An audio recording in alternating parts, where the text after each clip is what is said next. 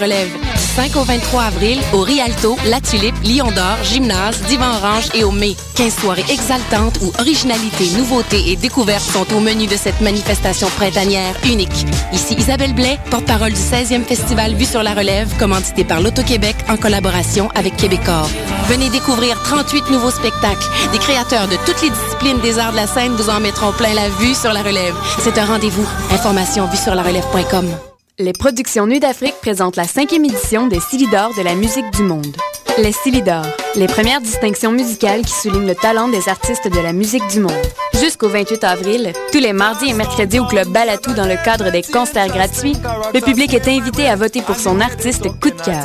Venez découvrir et appuyer plus de 200 artistes originaires de 20 pays différents ainsi qu'une extraordinaire diversité musicale. Pour plus d'informations, consultez le www.festivalnuitdafrique.com. Les Silidor, le prix du public qui fait grandir le monde.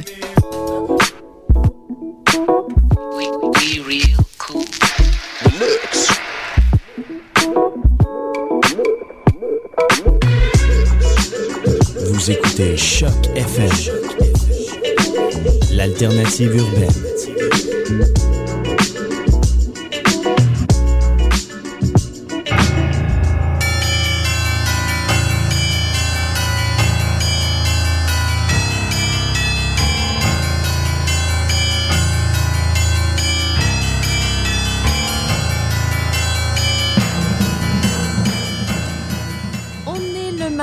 29 mars, c'est le tome 2, le chapitre 24, et je suis très heureuse d'être avec vous. Euh, bonsoir, bah, l'émission est commencée, c'est parti? On est sur Choc FM,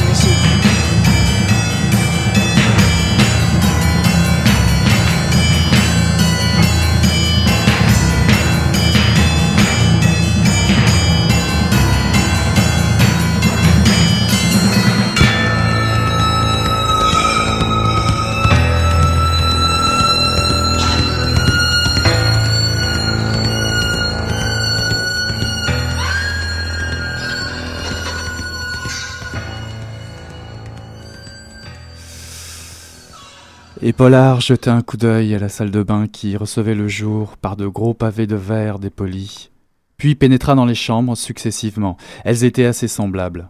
Murs blancs, deux petites fenêtres mansardées, un grand lit dans l'une, deux petites dans chacune des deux autres, un rayonnage par-ci, une commode par-là. Le quinquagénaire ramassa distraitement un livre broché, sale et chiffonné, qui se trouvait par terre. Il traitait du mouvement maoïste en France. Tu n'es pas maoïste, moi Je ne suis pas complètement con, dit Cash. Et Pollard jeta l'ouvrage sur un lit ressorti dans la pénombre du couloir qui sentait la sève ou bien la cire. Cash referma la porte derrière lui, elle poussa gentiment l'homme vers l'escalier.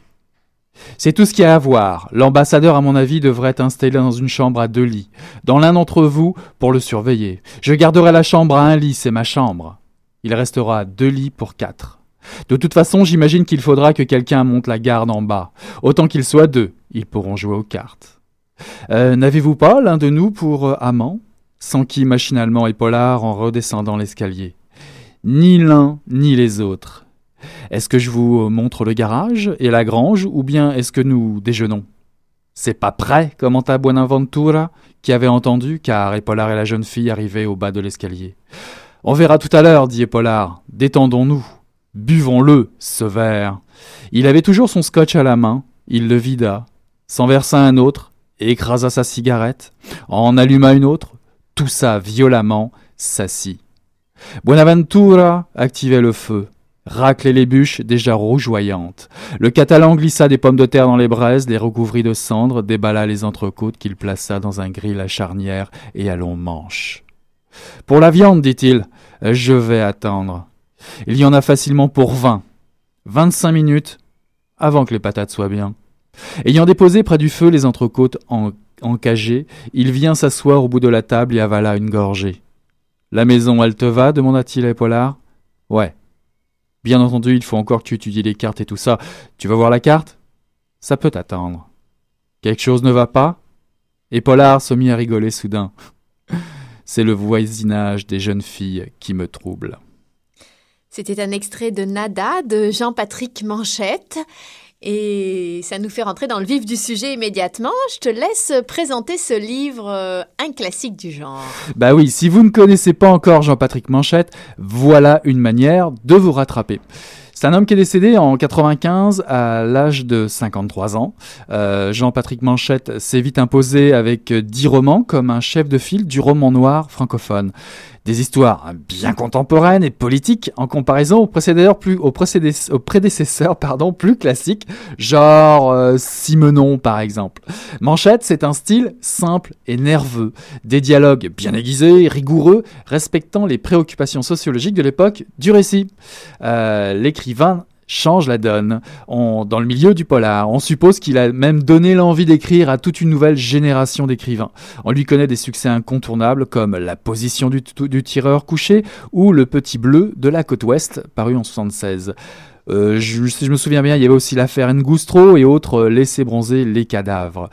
Dans écrit en 72, qui est le roman qu'on vous présente ce soir, Manchette raconte l'histoire d'un groupe d'extrême gauche qui kidnappe l'ambassadeur américain Poindexter alors que ce monsieur se rend dans une maison de passe parisienne avec un hall d'entrée style Louis XV et une maquerelle, Madame Gabrielle, pour pas la nommer, qui n'a pas sa langue que dans sa poche.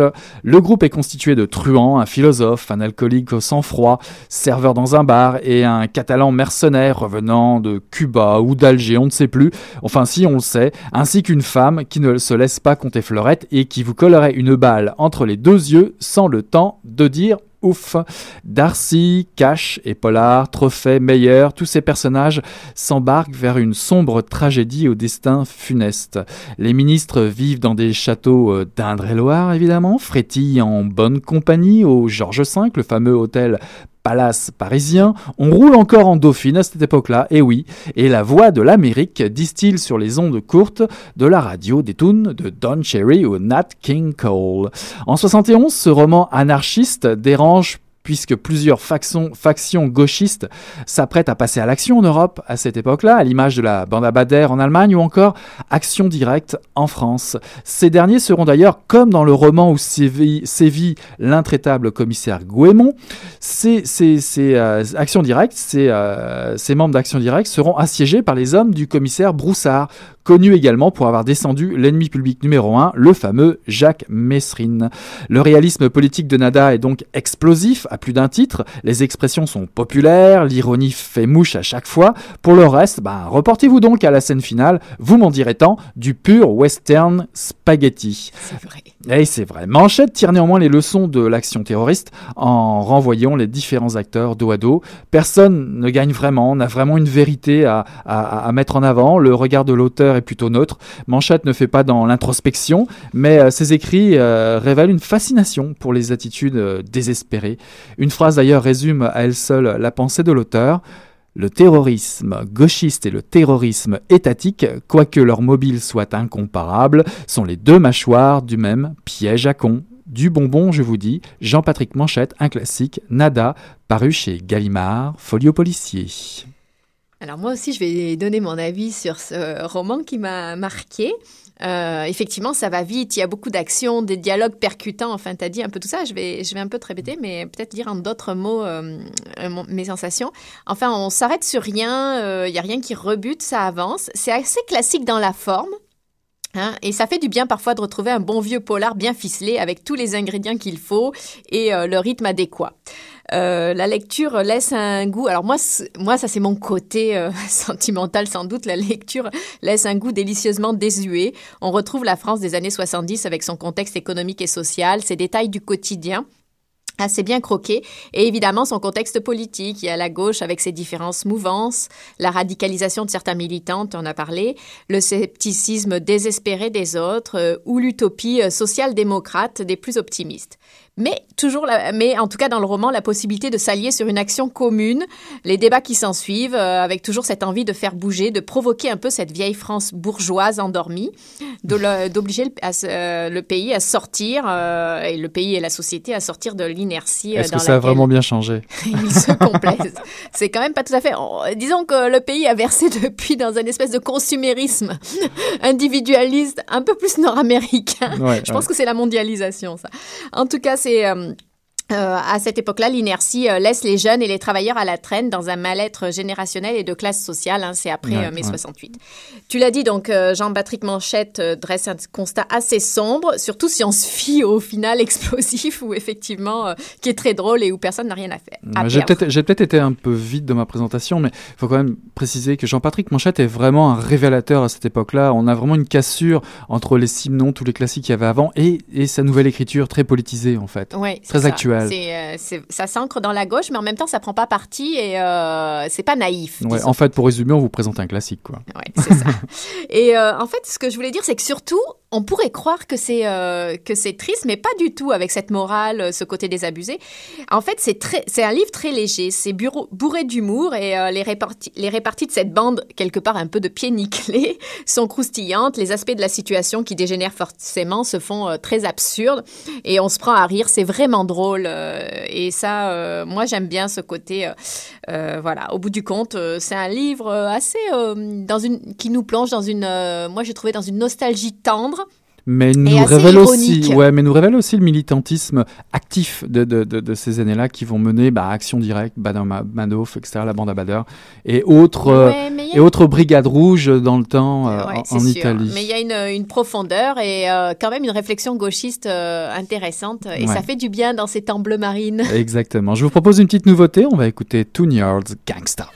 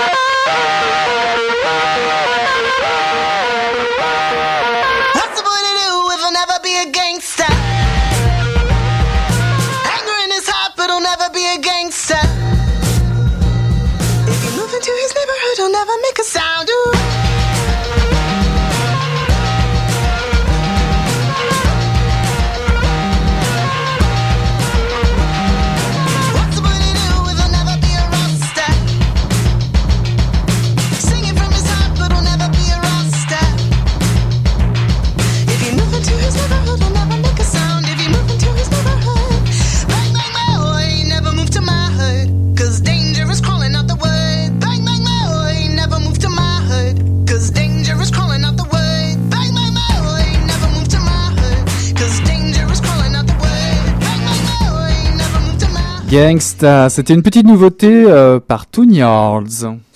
Alors euh, pour une fois, on va vous ouvrir euh, de nouveau vers de nouveaux horizons comme d'habitude, mais pour une fois, on va commencer euh, par les films. Je te laisse aller. euh, ouais, d'ailleurs, on va rester dans Nada, parce que Nada a été adapté en 74 par euh, bah, le défunt Claude Chabrol. Jean-Patrick Manchette a participé à l'écriture du scénario, et dans les rôles principaux, on trouve Fabio Testi ou Mariangela Melato, des inconnus, mais c'était aussi pour les citer. Donc Nada, en 74, précipitez-vous dans n'importe quel bon video store, euh, genre euh, La Boîte Noire, je pense qu'il devrait avoir ça. Et le deuxième film d'actualité, finalement, je suis vraiment dans, la nouveauté. Euh, bah, je pensais au, film qui vient juste de sortir en téléfilm ou en film, ça dépend de la version que vous allez trouver, de Carlos, le, téléfilm film d'Olivier Assayas, produit par euh, Canal Plus en France, qui raconte le destin sanglant de Carlos à l'époque de l'ascension du terrorisme international. Euh, les rivalités entre les pays arabes, la guerre froide, euh, ça plante le décor. Euh, le personnage Carlos de terroriste international euh, domine la, série de toute sa mégalomanie, sa séduction, aussi un personnage très trouble, un noble, un homme euh, capable de tout finalement. Euh, le film avance comme ça à un rythme d'enfer, hein, ça va très très vite, sans complaisance. Olivia Sayas nous plonge dans l'univers des grands terroristes d'au- d'aujourd'hui, fait de fric, d'ego démesuré, d'idéologie. Carlos est un personnage plus grand que nature évidemment, un film néanmoins qui a été fait sans une seule star. Euh, Encore une fois, Exact. décidément. Ouais, ouais, ouais, sans une seule star, mais qui dure aussi 5h30, figure-toi. Euh, on y trouve des, des, des, des gens, je sais pas si tu connais, Edgar Ramirez, ben, qui a le premier rôle. Euh, on peut pas dire qu'il est encore éclaté à l'écran, mais pourquoi pas ben, dans ce film-là, par exemple. On y parle d'ailleurs aussi plusieurs langues, fi- figure-toi. Puis il a été, je crois, nominé à Cannes, euh, comme ça, ou en audition libre, je sais plus. Enfin, il y avait toute une polémique autour de ce film-là. Euh, Assayas dit lui-même d'ailleurs de, de son propre film, Carlos, c'est du cinéma à la puissance carrée. Donc je vous le recommande, Carlos. Donc c'est ça. Toi, tu as, fait les deux extrêmes. Tu es passé des classiques euh, aux dernières Ouais, actualités ouais. euh, pour nous parler du mercenaire. Pour remettre tout ça dans l'époque actuelle. Et alors moi, je, je vais vous parler aussi, euh, quand on vous dit que Manchette c'est un classique, c'est que Le Petit Bleu de la côte ouest euh, est un livre de Manchette, mais il a été mis en bande dessinée par euh, Tardy. Euh, c'est sorti en 2005 euh, aux, Homa- aux Humanoïdes Associés. Et c'est une bonne idée car, euh, vous l'avez compris, les histoires de Manchette euh, sont pleines d'action et plantent bien euh, une époque et des personnages à travers certains détails. Et donc, ça se prête particulièrement à une mise en image. D'ailleurs, moi, j'ai remarqué que quand on lit Manchette, et notamment quand on lit Nada, à la lecture, déjà, on visualise, euh, on visualise de façon assez évidente certaines scènes. Donc, euh, cinéma ou bande dessinée, ça ne m'étonne pas trop. En tout cas, euh, Tardy, qui, excelle euh, si bien dans le fait de rendre telle ou telle époque d'une France dévolue, s'est emparé de ce polar noir. Moi, je trouve que ça lui va très bien. Et ça se déroule là aussi dans les années 70. Euh, cela, alors juste pour parler de l'histoire, cela se commence par un extérieur, un extérieur nuit sur le boulevard périphérique quelque part en région parisienne. Un homme roule à 145 km/h. Il s'appelle Georges Gerfaux et il est cadre commercial dans une entreprise, marié et père de famille. Ça, c'est du La- classique manchette, ça. Ouais, et la classe moyenne française dans toute, son, dans toute sa splendeur. Il circule dans une Mercedes gris acier et écoute du jazz West Coast. Vous aurez compris que la musique tient toujours un grand rôle. Et il professe de vagues idées de gauche. Rien que de très banal à cette époque. Il s'est pourtant passé quelque chose d'inhabituel dans la vie de Georges Gerfaux. Il a tué deux hommes et à partir de là, c'est le flash, un flashback euh, éclairant et trépidant. En tout cas, moi, je recommande cette bande dessinée du pur Tardy et du pur Manchette, les deux alliés. Je trouve que ça fait un, Un très bon moyen, finalement, de découvrir. Manchette et Tardy. oui, un mariage euh, excellent. Moi, j'ai pensé euh, bah, vous faire découvrir un digne héritier, finalement, de, Nada et de Jean-Patrick Manchette, Pierre Brasseur. Euh, son roman, euh, paru en février 2011 aux éditions Après la Lune, s'appelle Je suis un terroriste, tout un titre. C'est un prolongement plus qu'un hommage à Jean-Patrick Manchette, puisque dans Je suis un terroriste, Pierre Brasseur nous conte l'histoire de potes, de quatre potes. Maude Meyer. Meyer, d'ailleurs, est un nom qui est emprunté à Nada. Enfin, je sais pas si c'est directement du livre, mais en tout cas, c'est un, c'est un personnage qu'on trouve dans Nada. C'est vrai. Donc euh, Maude, Guillaume, euh, Raoul et Stéphane, qui aiment parler politique et qui aiment aussi de temps en temps bah, boire un coup, puis fumer un bon petit joint, et qui néanmoins rêveraient de passer à l'action, sans le faire dans le moment. Euh, mais ce sera chose faite, figure-toi, euh, pour ces quatre post-punk, comme on les appelle, lorsqu'un CRS piétinera l'appareil de photo euh, de Maude lors d'une manif, euh, annihilant ses derniers espoirs de devenir reporter, comme quoi ça tient à peu de choses, le terrorisme. La cible... Non, ou de devenir Ou de devenir reporter, c'est possible, ouais. La cible prin- principale, en tout cas, à ce moment-là, est le syndicat, le fameux syndicat des patrons français, le MEDEF, qui va subir l'hydre vengeresse du macabre Cato- Quatuor.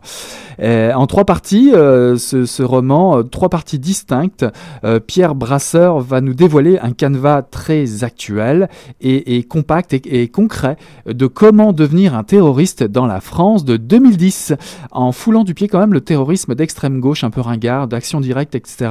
des années 70. C'est vraiment ça, c'est vraiment intéressant ce passage, ce rythme un peu différent entre les deux auteurs. Le regard est, quand même assez proche de l'activisme amateur, qui, qui au fond la marque euh, d'un profond désespoir euh, chez ces jeunes gens. C'est passionnant, c'est très in- instructif. Vous y retrouvez d'ailleurs, euh, en revenant à Manchette, l'analyse behavioriste chère à Manchette, c'est-à-dire on va, on va plonger l'individu dans un milieu social, un certain milieu social, et il va devenir la matière à l'observation. Effectivement, un, excellent roman noir, pour ne pas dire polar, pour plaire à certains. Le deuxième roman auquel ça m'a fait penser, c'est un roman de Serge Cadrupani, et j'insiste, parce que Cadrupani, figurez-vous, est un des fondateurs euh, du poulpe avec Jean-Bernard Pouy, qui lui déteste qu'on parle de polar. Lui préfère roman noir. Non, euh, le poulpe dont on a présenté une émission Exact. spéciale il y a quelques temps. Ouais. Et ce roman s'appelle Saturne, aux éditions du Masque, qui est paru en septembre 2010. C'est un, c'est l'histoire d'un assassinat qui a, lieu, qui a lieu au terme de Saturne, qui est un lieu de détente favori des, des Romains, où trois personnes sont abattues de sang-froid, au hasard semble-t-il. Le tueur disparaît. Euh, et c'est tout ça se passe à la veille du G8 dans les Abruzzes. Évidemment, la piste d'Al-Qaïda va être privilégiée, c'est en plein dans cette époque-là. Cependant, le commissaire Simona euh, Tavianello, excusez mon accent italien à chier, en découvre J'allais le dire, on moi, moi qui aime ouais. tellement les Abruzzes. Moi, je préfère l'espagnol. Mais bon, excusez-moi les Italiens, j'aime ça, j'aime ça aussi. Mais il va découvrir une nouvelle piste, ce fameux commissaire, euh, mêlant les hautes sphères de la politique, de la finance, de la mafia et des services secrets, comme quoi ce n'est pas si simple aujourd'hui. Pour traquer le tueur, le commissaire sera aidé euh, d'un privé, Rotmeyer, Rottermer, pardon, décidément même l'allemand ça passe pas, un comité vérité justice et un enfant assoiffé de vengeance. Donc euh, sans oublier le renfort, figure-toi, d'un lapin, d'un âne, d'un chat et d'un chien. Ça c'est plus, plus facile à prononcer. Donc c'est une littérature engagée, Kadrupani est fortement à gauche, même euh, très libertaire, euh, qui dresse un portrait au vitriol de l'Italie de Berlusconi. Jean-Patrick Manchette d'ailleurs notait concernant Kadrupani qu'il était euh, ou qu'il annonçait une nouvelle période du polar français agressif et critique, figure-toi.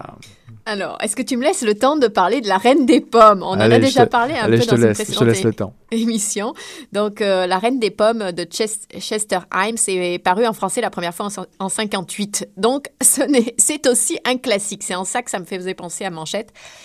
Donc, euh, c'est un classique aux sources du polar et qui a influencé le genre également. Ça se passe à New York et c'est une, bande de pieds nickelés black qui tente un coup euh, qui vire évidemment en catastrophe. Il y a, comme chez Manchette, et j'insiste là-dessus parce que peut-être qu'on l'a pas bien compris dans ce qu'on a dit, mais il y a, comme chez Manchette, un cynisme et un humour désabusé, dévastateur. Une écriture ex- extrêmement efficace. Les situations les plus absurdes euh, s'enchaînent dans un rythme fou. Rien ni personne n'est respecté, euh, ni les liens familiaux, ni la re- religion, ni la communauté noire dont Himes fait pourtant partie. Tout le monde essaie de profiter de tout le monde et le personnage principal est un anti-héros un peu bête, ballotté au fil des événements qui, et qui ne comprend pas ce qui lui arrive.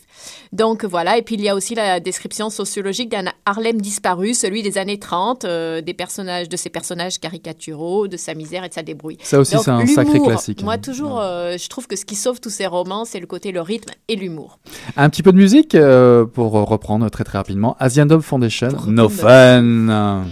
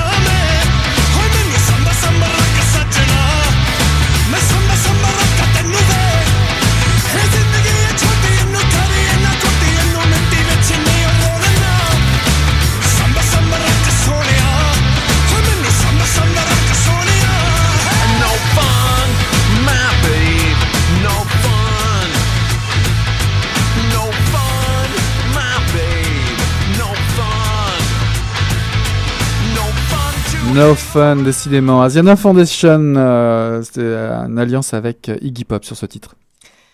Alors, on va écouter notre traditionnelle euh, entrevue lecteur. Et cette fois-ci, euh, ça tombe bien qu'on ait parlé de bande dessinée ce soir parce qu'on a interrogé Christophe. Christophe, qui est aussi euh, animateur d'une euh, émission avec Julie, Dans ta bulle, euh, sur Choc FM. En tout cas, euh, Christophe est notre lecteur de la semaine. Salut Christophe, quel livre tu lis en ce moment Je suis en train de lire un livre mais que j'ai vraiment du mal à terminer, je sais pas trop pourquoi. C'est euh, L'Abyssin de Ruffin.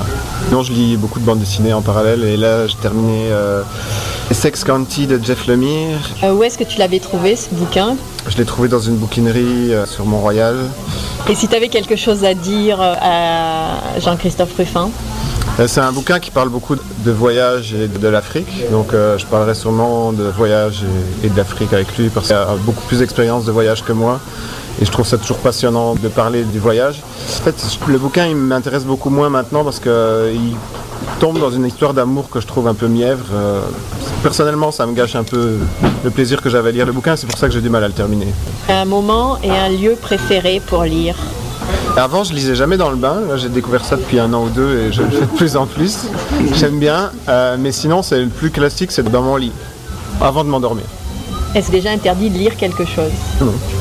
Peut-être que j'ai déjà lu des trucs où j'avais un peu honte de le faire, mais je pense pas que je me suis interdit de le faire. Un livre, ça se lit euh, tout seul ou ça se partage euh, à deux ou à plusieurs? Je pense qu'il y a tellement peu de, de choses que les gens font tout seuls moi, c'est vraiment euh, quelque chose que j'aime faire pour moi. Euh. Il m'est arrivé récemment de partir euh, une semaine en vacances dont le but principal c'était de me reposer et de lire et j'ai adoré ça. Donc c'est vraiment, je le fais vraiment pour moi. Et euh, à la limite, je préfère vraiment rester dans ma bulle et faire mon truc. Tu abîmes tes livres ou est-ce que tu en prends soin? Je dirais entre les deux. Ça dépend les livres en fait. Je suis pas un maniaque, mais je, je gagne pas trop les livres quand même. Est-ce auteur ou un titre de livre qui t'a particulièrement marqué dans ta vie lecteur Euh, Il y a un bouquin que je conseille vraiment souvent, que j'ai vraiment adoré, qui justement rejoint un peu l'autre. Je sais jamais si c'est Water Music ou River Music. Je pense que c'est Water Music de T.C. Boyle. C'est un bouquin en fait qui se rapproche très fort de l'autre parce que c'est une histoire d'explorateurs en Afrique, plus ou moins dans les mêmes pays en plus. Et d'ailleurs, c'est ça que je trouve dommage quand je compare les deux bouquins, c'est que le premier, Abyssin, c'est un roman français. Ça parle plus ou moins du même contexte, mais on y colle une espèce d'histoire d'amour un peu romantique. Je sais pas si c'est un tic de français, alors que l'autre, euh, Water Music, c'est un américain qui écrit et j'ai vraiment préféré. Souvent, je me sens plus proche quand même de la littérature euh, américaine ou anglo-saxonne. Même si j'ai quand même aimé l'Abyssin, il y a quand même ces petits tics qui m'arrangent un peu plus. Ça sert de lire. Que ça a vraiment besoin de servir à quelque chose? Pas nécessairement. Je pense qu'on n'est pas toujours obligé de donner euh, une utilité aux choses. J'ai envie de le faire, j'aime ça. Et ce serait cliché de dire que ça sert à s'évader, euh, parce que ça sert juste à avoir du plaisir. Balade toujours avec un livre. euh, Ouais, j'en ai toujours un dans mon sac à dos. Et puis, en fait, c'est limite maladif. Quand je pars dans un pays où on parle pas français ou anglais, parce que je peux lire un peu en anglais, mais j'ai toujours tendance à prendre vraiment beaucoup de livres parce que j'ai comme peur de me retrouver dans un train ou dans un bus sans livre et de trouver ça hyper long. C'est bien, comme ça je peux choisir dans mon sac, mais par contre ça fait mal au dos parce que c'est... C'est marrant, cette histoire de bus, ça me rappelle quelque chose. Oui, c'est lourd les livres. Moi, je conseille plutôt Mission Encre Noire en podcast. C'est ça. On- pour la semaine prochaine, on aura, on a eu l'envie de vous emmener euh, découvrir une histoire de western de l'Est, puis aussi à la, de vous emmener à la chasse à la panthère. Voilà, c'est déjà fini. Ben, on a été heureux de passer ce temps, euh, cette demi-heure avec vous. Bah, écoute, Hélène, je te dis à la semaine prochaine. À la semaine prochaine. Ciao, bye. Bye.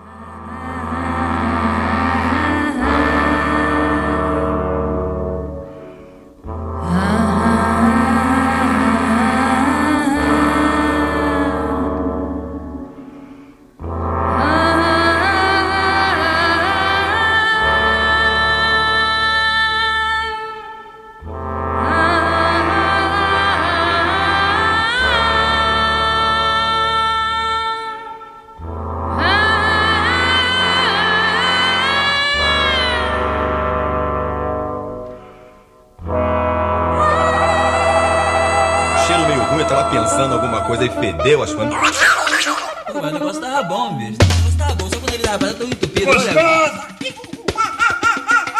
Quem diria, hein? Greta Garbo acabou de irajar, hein? É, mas eu tava falando pra você, né? Depois que eu passei a me sentir, aí o negócio ficou diferente. Jorjão, Vai, garoto! fala a verdade. Isso na bola. Não, nem a cerveja que eu disse aí. Ô, Ciro, tira a mão do meu bolso. Agora um arame, um arame ia pegar dentro, ia pegar um gordurame depois, um arame não ia mal. hein? Não Let's be